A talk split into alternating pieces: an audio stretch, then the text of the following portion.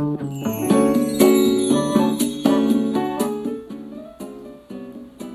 んにちは、かいまりえです。いつもありがとうございます。感謝しています。もし気に入ってくださいましたら、いいね、フォローしていただきますととっても嬉しいです。今日はですね、近所のドラッグストアにお買い物に行きました。あの広いので楽しくって気づいたら30分ぐらいうろうろしていました。そんな中でですね収穫がありまして普段スキンケアで使っているアイテムなんですが安いなと思ってネットでずっと買ってたんですね。こちらはまとめて買わないと送料無料にならないものでしてそれがですね実はそのドラッグストアで売ってまして1本120円ぐらい安かったんですよ。しかもそちらのドラッグストアで購入すればまとめて買う必要もないわけなんですよね。ですのであ30分ぐらいうろうろした甲斐があったなっていうふうに思いました。まさに東大元暮らしということでこの東大元暮らしという言葉普段私はもうなまっててもいいやっていうことでもうなまってるの分かっててもう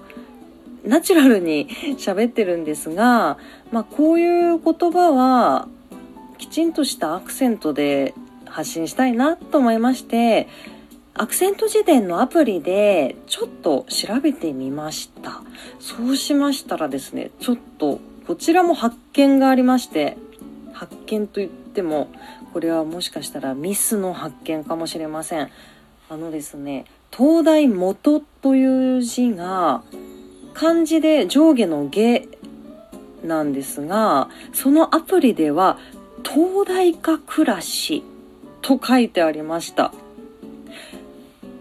東大もと入力してもその文が出てこないんですよ。東大かと書くとその東大か暮らしと出てきまして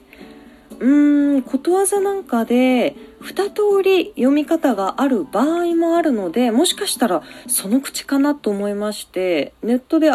改めてですね国語辞典で東大元暮らしという言葉を調べましたらうーん出てくる限りでは東大元としかやはり読まないはずなんですよね。しかしそちらのアクセント辞典のアプリでは東大か暮らしとなていましたもしかしたらそのアプリの中のミスかもしれませんねはい